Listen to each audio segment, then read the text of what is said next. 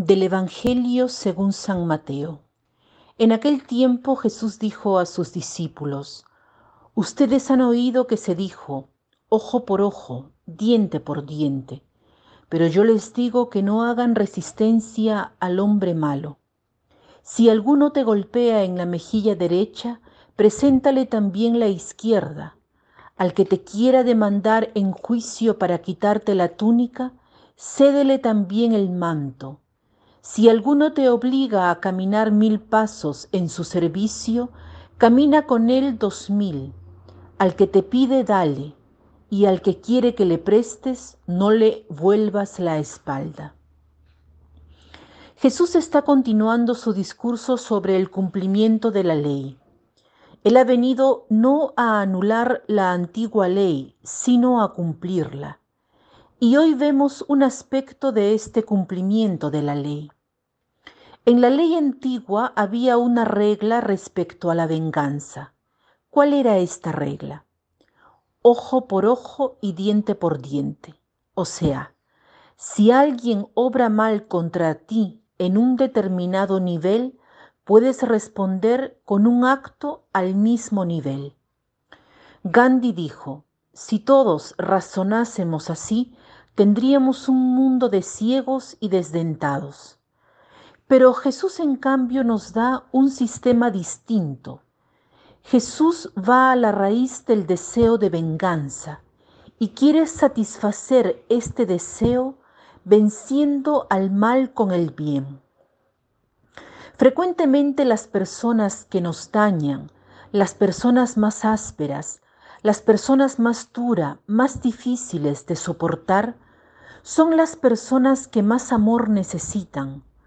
Mayormente tienen la necesidad de aprender un sistema distinto del que han aprendido hasta ese momento. Son personas a las que debemos sorprender. ¿Cómo? haciendo lo contrario de lo que se imaginan, y haciendo eso venceremos el mal que hay en ellos, porque no se imaginan que no les pagaremos con la misma moneda. Tener un sistema que desorienta, que sorprende con un nuevo modo de pensar, es el único modo de vencer la maldad. Intentemos hacer esto. Les invito a hacer la prueba Tratando mal a las personas que nos hacen mal, perdemos. Por el contrario, tratando bien a las personas que nos hacen mal, ganamos a las personas que por el momento nos parecen irrecuperables. Es necesario tener la confianza de que estas personas, incluso si son malvadas en este momento, son capaces de hacer el bien. Todo esto es posible si se tiene una visión positiva del ser humano. El ser humano es capaz de mal, pero también de bien. Debemos despertar esta potencialidad de bien. ¿Cómo la despertamos? Haciéndoles el bien, haciéndoles experimentar un amor gratuito, un amor que no se funda en el hecho de que recibimos amor de ellos, sino en lo contrario, en el hecho de que no recibimos amor de ellos y de este modo entendemos que tienen necesidad de amor.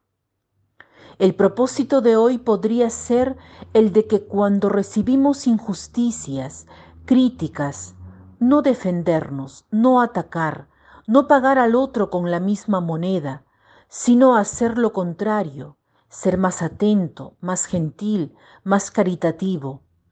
Intentemos hacer esto y veremos que logramos hacer fracasar la ley del talión.